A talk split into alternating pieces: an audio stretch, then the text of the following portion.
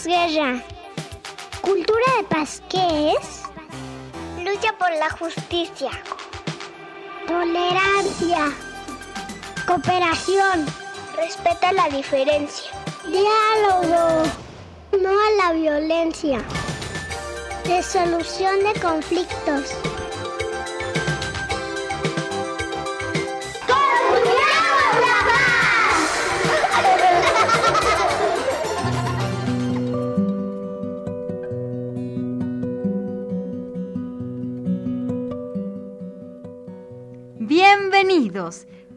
Que nos acompañan en un programa más de Construyamos la Paz. En esta semana hemos estado tratando un tema muy importante para todo ser humano, la libertad. Y el día de hoy lo vamos a concluir. Así que no se despeguen y acompáñennos.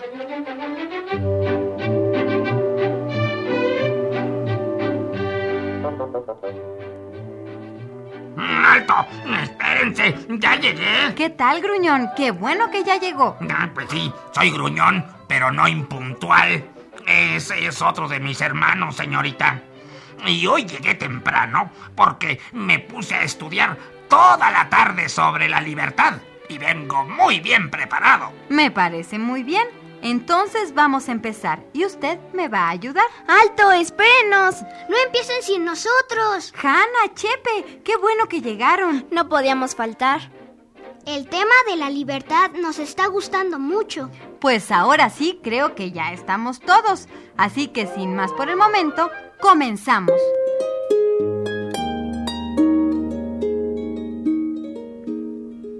En el programa pasado solo mencionamos los diferentes tipos de libertad que existen. El día de hoy vamos a definirlas una por una. Libertad física. Mm, Se trata de la simple posibilidad corporal de actuar. El que no está atado puede caminar, como el que no está encarcelado puede desplazarse a donde quiera. Libertad de coacción.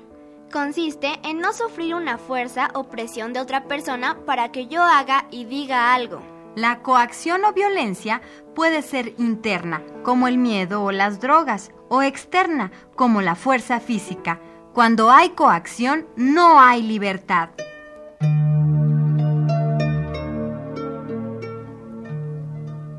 Libertad de elección o psicológica. Consiste en que nuestras decisiones pueden dirigirse a cualquier dirección. Es decir, podemos optar entre esto o aquello, sin obligación de escoger algo determinado. Esto me está haciendo pensar que tal vez pueda ayudar a salvar a mis hermanos sin necesidad de la fuerza, sino apoyado por la ley. La esencia de la libertad está en la autodeterminación, en el dominio del acto propio. Es necesario que la persona se determine por sí misma, que elija y que sea autora de sus actos.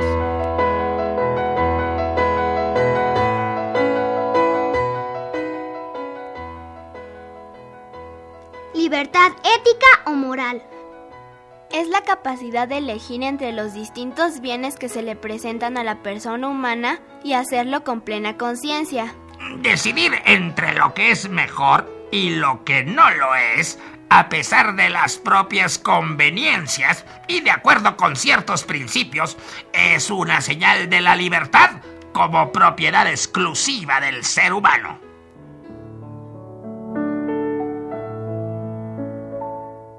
El hombre o la mujer es esencialmente un ser social, es decir, que necesitamos de la convivencia y de la colaboración de los demás. Por eso, la organización política, los poderes democrática y legítimamente constituidos, como por ejemplo el Estado, deben ordenar el ejercicio de la libertad con vistas a la realización del bien común total. El bien común será el límite a la libertad de los individuos y el Estado está obligado a reconocer, respetar y tutelar la libertad de las personas a fin de que su ejercicio no lesione el disfrute de los derechos y el cumplimiento de los deberes de las demás. Hmm. La libertad se convierte así en un derecho. La libertad es tarea de todos y todas. Y consiste en hacer reconocer, defender y promover la libertad ahí en donde estemos y con los medios honestos que tengamos a mano.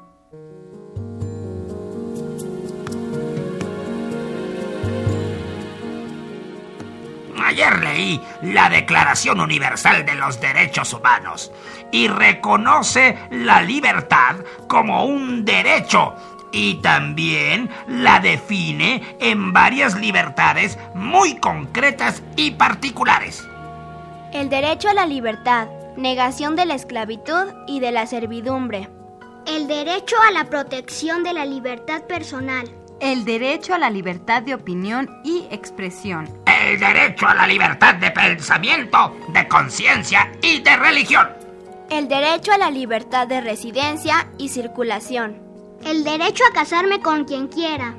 El derecho de rectificación y de respuesta. El derecho a la libertad de asociación y manifestación pacífica.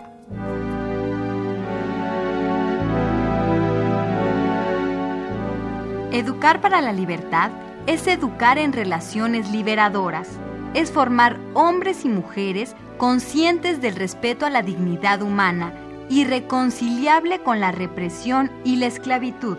Muy bien dicho. Es formar un espíritu que sienta la necesidad de libertad propia y de los demás para tener una filosofía de vida y poder expresarla con absoluta confianza. Es formar gente que sepa pensar por sí misma, sin repetir automáticamente las ideas de los demás y que sepa expresar su opinión es formar individuos creadores de su propio destino. Y con estas palabras nos despedimos el día de hoy. Yo, en este preciso momento, voy a regresar con mis hermanos para enseñarles que la libertad es un derecho. Nosotros también ya nos vamos a platicar con todos nuestros amigos sobre la libertad. Sí, nos dio mucho gusto aprender sobre este tema.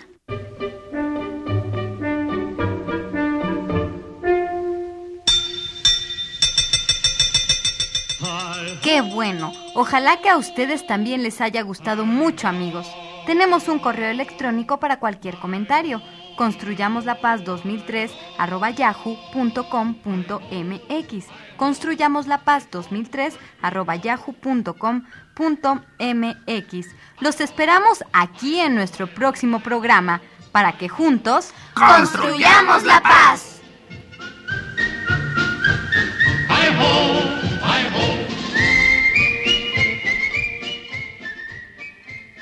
Esta fue una producción de Radio Educación a cargo de Anabela Solano. Esto fue Construyamos la Paz. Un programa para los niños y niñas del mundo.